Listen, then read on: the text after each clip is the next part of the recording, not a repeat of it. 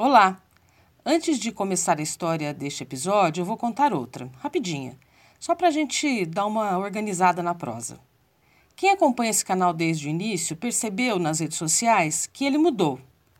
O canal nasceu como Histórias da Dani, porque eu precisava colocar no ar, rapidamente, o primeiro episódio, que foi o da banda. A urgência aconteceu porque eu fiz o episódio para inscrevê-lo em um edital do Itaú Cultural. O mais legal é que ele foi selecionado entre mais de 12 mil trabalhos de todo o país. Bom, né? Aí eu animei e precisava mudar o nome. Então a minha amiga Maria Augusta fez a sugestão certeira: escuta aqui. Que eu reduzi para escuta aqui, porque achei mais sonoro e é do jeito que a gente fala mesmo, tudo grudado. Escuta aqui, escuta aqui. Sacou? Dia desses eu fiz uma oficina de jornalismo independente da Joana Soares e da Mariana Barros, com um monte de gente de todo canto do país, e percebi que o canal precisava mais do que só um nome novo, precisava de uma identidade. Isso até que estava claro para mim. Eu quero contar as histórias que me contam e contextualizar algumas coisas que considero relevantes, como foi o caso da viagem da Aline no terceiro episódio. Mas era pouco. O canal precisava ser mais conectado a um objetivo. E amigos, temos.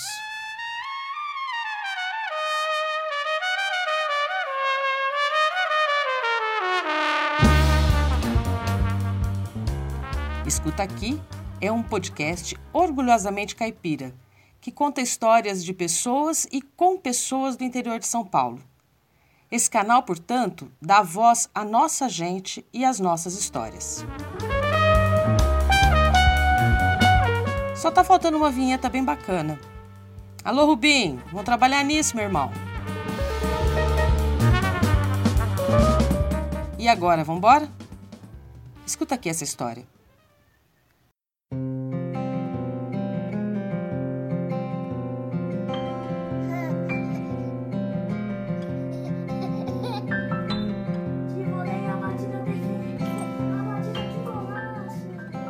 Você fala com gatos? Se eu falo com gato? Falo. Lógico que eu falo com gato. Por quê? Você não fala? Eu falo. O que, que foi, meu?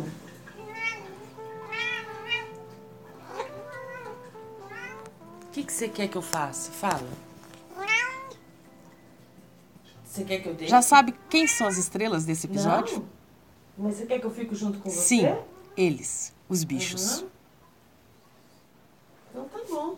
Então a gente vai ficar Desde junto. que fomos obrigados por um vírus sacana a nos isolarmos dos seres humanos, nós, os donos ou tutores de cães e gatos, temos nos sentido mais conectados com os bichos. Eu estou falando em terceira pessoa porque é assim que os meus amigos também têm definido esse período. Ah, se não fossem meus gatos, o Mil, o Atlas e a Scarlet. Parei. Por que Porque que dono de bicho é assim. Adora contar as fofurices dos seus. Como mães de bebês que aprendem cada dia uma coisa nova, sabe? Todos fazem igualzinho, mas o da gente é mais especial. Por quê? Hein? E esse é o segundo texto que eu faço nesse roteiro. O anterior tinha um longo preâmbulo contando do Chico, de como chegou o Mil, o Atlas, a Scarlet, como sou agarrada neles. Viu? Se deixar, a gente não para. Só que esse papo aqui é fofo, engraçado e também é sério. Logo no início do confinamento, saíram umas notícias sobre pessoas que adotavam animais. Por quê? gosta de bichos e os bichos gostam da gente. Uma casa com bichinho sempre é casa contente. Eu Tá. Mas uma casa com bichinhos e donos que conversam com eles, cães e gatos, por exemplo, é uma casa de gente maluca? Por exemplo, falar com gato é normal? Quem fala com gato é uma pessoa perfeitamente normal. Anormal é quando o gato não responde para a pessoa. Aí essa pessoa boa coisa, com certeza ela não é. Mas quem fala com gato, falar com gato e ouvir o que o gato fala de volta é normal. Essa é a Bianca Chimissu, veterinária das boas e que tem altos papos com seus pacientes. Mas o que eu queria saber é se a gente entende mesmo o que eles dizem. Tem gato que olha para mim e ele está dizendo: Te amo, querida. Tem gato que me faz o mesmo olhar e está falando: Se você não tirar a mão de mim, eu vou contar até três e vou arrancar seu olho direito. Tem gato Ou se são vozes das nossas mentes. Quem fala com gato é normal. A classificação que é usada para se definir se a pessoa é a louca dos gatos não se refere ao fato dela falar ou não falar com o gato, se refere ao número de gatos que ela tem. Então, se a pessoa tem dois gatos, até dois gatos, ela é ok, ela é normal. Se ela tem de três a quatro gatos, ela tá no caminho. E se ela tem de cinco para cima, ela é com certeza a louca dos gatos. Eu tenho 11 gatos e tenho seis cachorros mas tenho alguns agregadinhos aqui na varanda de casa. Então, são mais cinco gatos, os agregados. Encontramos a louca dos gatos e dos bichos todos. Na casa da Angélica Ferraz tem também um aquário. Ela não só conversa, mas traduz e interpreta o que dizem os seus é, bichos. Olhando assim para mim com aquela carinha de piedade, aí conforme eu converso com ela, aí ela dá aquele meadinho assim, é, não, você é minha, só minha, sabe? Sacou? Ela já vem, aí eu converso com ela, eu falo, querida, mas o que que você quer? Aí ela já dá aquele miado assim. E se você pensa que isso é brincadeira, então, reveja já, seus conceitos. Tá A comunicação entre espécies que é isso da gente falar com os bichos, por exemplo, é coisa séria e estudada por pessoas muito capacitadas. É, olá, então uma breve apresentação. Né? Aqui quem fala é Humberto Fonseca Mendes. Eu sou biólogo, sou pós-graduado pela Universidade de São Paulo e pela Universidade de Bergen. Uh, então, minha pós-graduação ela foi justamente em entomologia, que é o estudo dos insetos. E eu posso dizer que o meu interesse em animais e plantas é desde sempre, né? Desde que eu me conheça por Eu lembro gente, disso. Eu conheci o Humberto é, na infância. E a lembrança que eu tenho dele é caçando vagalume na cascata. Uma fazenda ou sítio, não sei bem, onde eu e minhas irmãs tivemos o nosso primeiro contato com a roça em Santa Rosa de Viterbo. Vixe, nem vou entrar nesses detalhes. Mas a cascata é assim, um tipo é, de lugar encantado criança, na memória da gente, sabe? Caçava uh, vários insetos, né? E um deles é o, o vagalume, e que a gente tinha a ideia de que eles atendiam se por acaso uh, a gente cantasse, né? Então a gente tinha essa ilusão. E uma outra coisa interessante é que ou a gente tinha que pegar o primeiro, ou a gente deveria pegar então um toco em brasa para quando a gente corresse que ele fizesse ah, como se fosse o, o vagalume. E a gente saía então com ou com um toco em brasa ou com um vagalume preso num potinho cantando, né? E, e a musiquinha era assim: Vagalume tem, tem, teu pai tá aqui, tua mãe também. Oh, que doçura de tempo bom! Eu perguntei para ele se os animais entendem o que os humanos falam e se a gente entende mesmo o que os bichos miam, latem ou cantam. Segundo ele, é uma questão de hábito, de observação e experimentação. Por exemplo, há quem converse com plantas e veja em seu comportamento uma resposta. Uma pessoa, por exemplo, joga água nas plantas sempre no mesmo momento do dia e quando faz isso, a planta responde, porque já estava seca, meio caída, e levanta, se revigora, agradece, parece feliz. Não é assim? Quando você comumente rega suas plantas, o que vai ser gerado a partir desse comportamento repetido é que você vai determinado dia, a planta está com a folha de uma determinada forma e você então começa a fazer testes, você faz tentativa e erro. Num determinado dia a planta está seca e aí você joga água, ela melhora. Depois de um certo contato, você consegue saber se ela está com pouco sol, se ela está com muito sol, porque aquilo foi desenvolvido. Mas as plantas não ouvem. Pelo menos até este momento, ninguém conseguiu provar o contrário. As plantas reagem à posição do sol, aos cuidados e à energia, às vibrações da pessoa que cuida delas. Esse processo aguça o senso de observação e as reações da planta ao cuidado que recebe geram um conhecimento, uma rotina e um hábito. Mas a planta não é capaz de ouvir a pessoa. Biologicamente, é impossível. Sinto muito. Quando a gente transpõe, então, esse tipo de atividade para os animais, a gente vê uma coisa muito parecida, que é o fato de você conviver o tempo suficiente a ponto de conseguir então perceber esses sinais, também por tentativa e erro no começo, depois você começa a generalizar. Uh, isso pode uh, acontecer tanto de forma consciente quanto inconsciente do lado humano. Né? Então você pode perceber que você está fazendo esses testes ou não mas de certa forma você então está percebendo que em determinados momentos o animal está de um jeito, em determinados momentos o animal está de outro. Humberto chama isso de comunicação entre espécies diferentes. No caso, a gente e o bicho. Mas esse tipo de comunicação não é exatamente um privilégio dos seres humanos com seus animais de estimação. Quer ver? A gente tem o caso de um morcego que ocorre na, na, América Central e no norte da América do Sul, do gênero Tracops, e que ele se alimenta de rãs. Os machos dessa rã, na fase de acasalamento, eles então emitem o som de canto, que é, o, é a corte desses animais, e quanto maior a capacidade de do, do, do, processo fonador, né, de, da emissão de som desse, dessa rãzinha, ah, presume-se que ele seja maior. E esses morcegos que se alimentam de, dessas rãs preferem justamente esses animais maiores.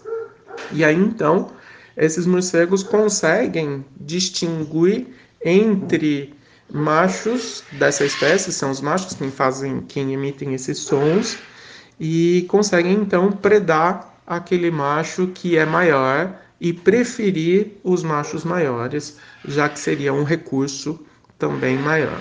Portanto, no momento do acasalamento, os machos maiores emitem o som mais forte e viram comida de morcego no ato.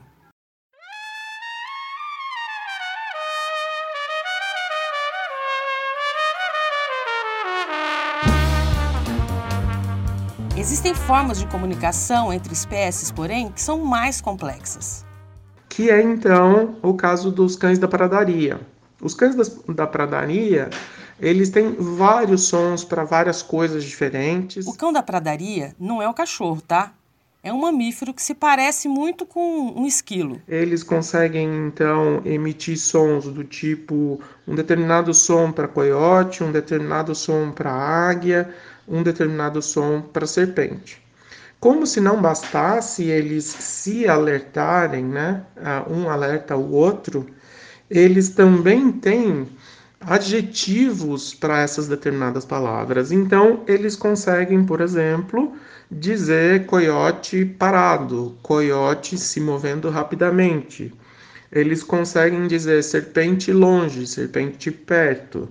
Eles conseguem dizer águia grande, águia pequena, águia rápido.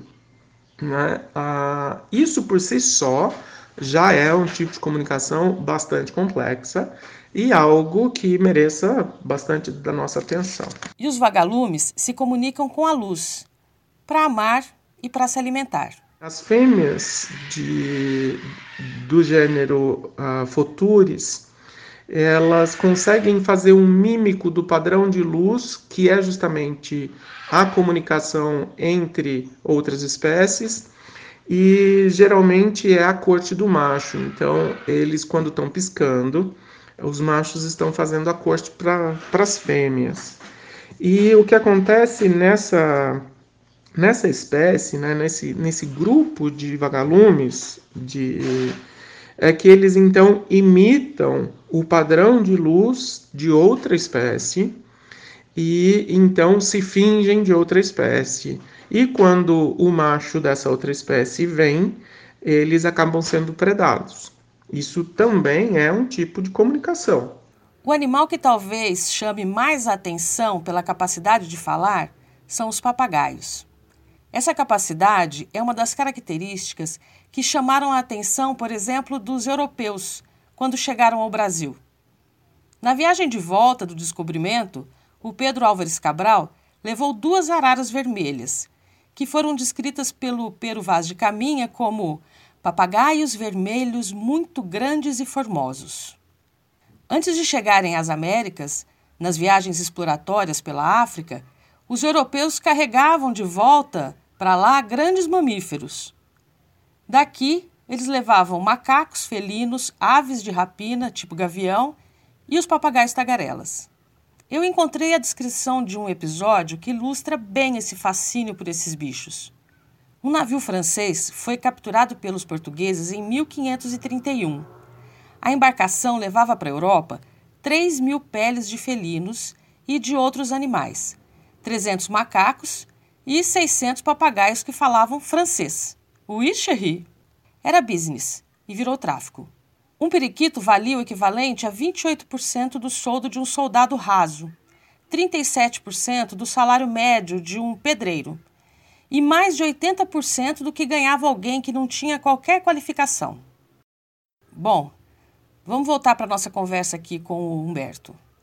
Com relação a papagaios, né, quando a gente fala de psitacídeos, muitas pessoas acham que eles simplesmente repetem sons de forma aleatória. De fato, vários deles fazem isso, eles começam a, a repetir, isso chama a atenção do dono, é uma forma de interação, e por conta dessa interação, então, esses animais começam a, a entender uh, que, que eles têm atenção se por acaso eles emitirem aquele som. Uma grande pesquisadora que atualmente está no MIT, nos Estados Unidos, Irene Pepperberg, que conseguiu comprovar que os papagaios do Congo eles não somente repetem palavras, como eles repetem palavras dentro de um determinado contexto. Ah, ou seja, essas palavras que são palavras humanas, eles conseguem reproduzir e no mesmo contexto que nós. Tá? Então, essa é uma coisa bastante interessante. Existe um seguidor da linha de pesquisa dela no Brasil, que é o Maurício Catelli, e que faz alguns treinamentos cognitivos com papagaio do Congo, né? Então, os dois trabalham com a mesma espécie. É, é interessante que a partir desses estudos a gente acaba então ampliando isso para várias outras espécies de aves, outras espécies de psitacídeos, pelo menos, mas presume-se que corvos também tenham inteligência parecida e eles também conseguem reproduzir a fala humana. Uh, basta então agora a gente fazer alguns testes para saber se eles também usam em contexto e, e se eles sabem o que eles estão falando né, desse jeito. E a comunicação humana com cães e gatos? É bastante interessante quando a gente uh, que tem expressão facial muito nítida, né? A gente uh, muda a feição quando está bravo, quando está triste, quando está feliz e os animais, eles conseguem ler essa expressão facial e se comportam diferente. Então, é comum quando a gente está triste e a gente se comporta diferente, o animal vir e dar um determinado carinho e ficar mais perto. É comum quando a gente está bravo, o animal uh, olha para a gente e já não interage. Né? Então, ele tem essa capacidade de interpretar a, os nossos músculos da face, de certa forma. Né? Eles interpretam as nossas expressões faciais, que, que são providas pelos músculos da face, e conseguem, então, a, saber como se portar. E o que fazemos é interpretar as reações dos animais. Como, de novo, as mães de bebês que sabem quando algo está errado antes mesmo de ser possível detectarem o exame. A Angélica, a louca dos gatos, sabe bem como é que é isso. O miadinho de piedade, o miadinho porque tá dodói, porque não tá bem do estômago, porque tá coçando a orelhinha e eu tenho que limpar a orelhinha.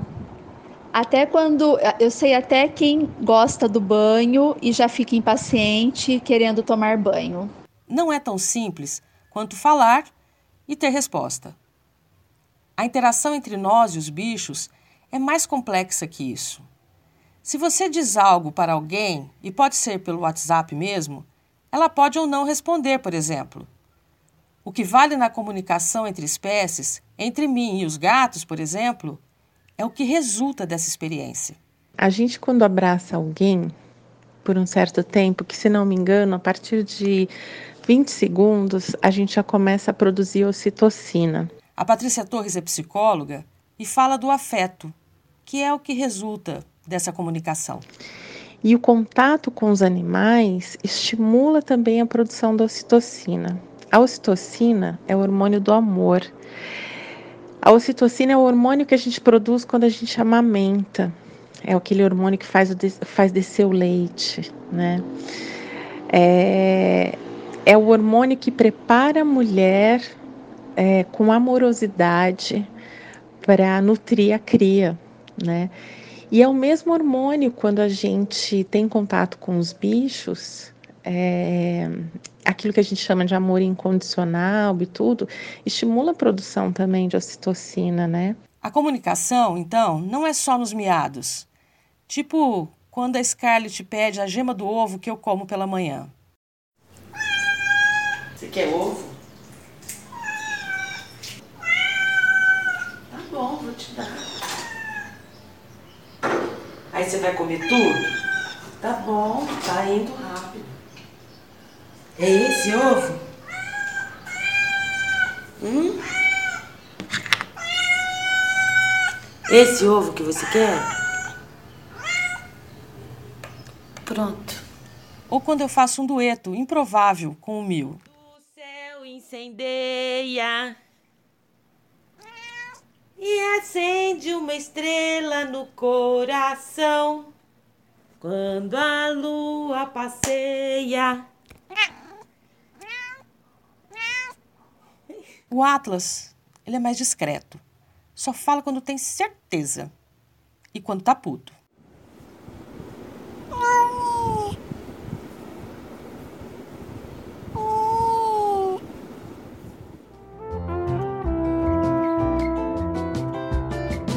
Comunicação, então, é ferramenta de sobrevivência.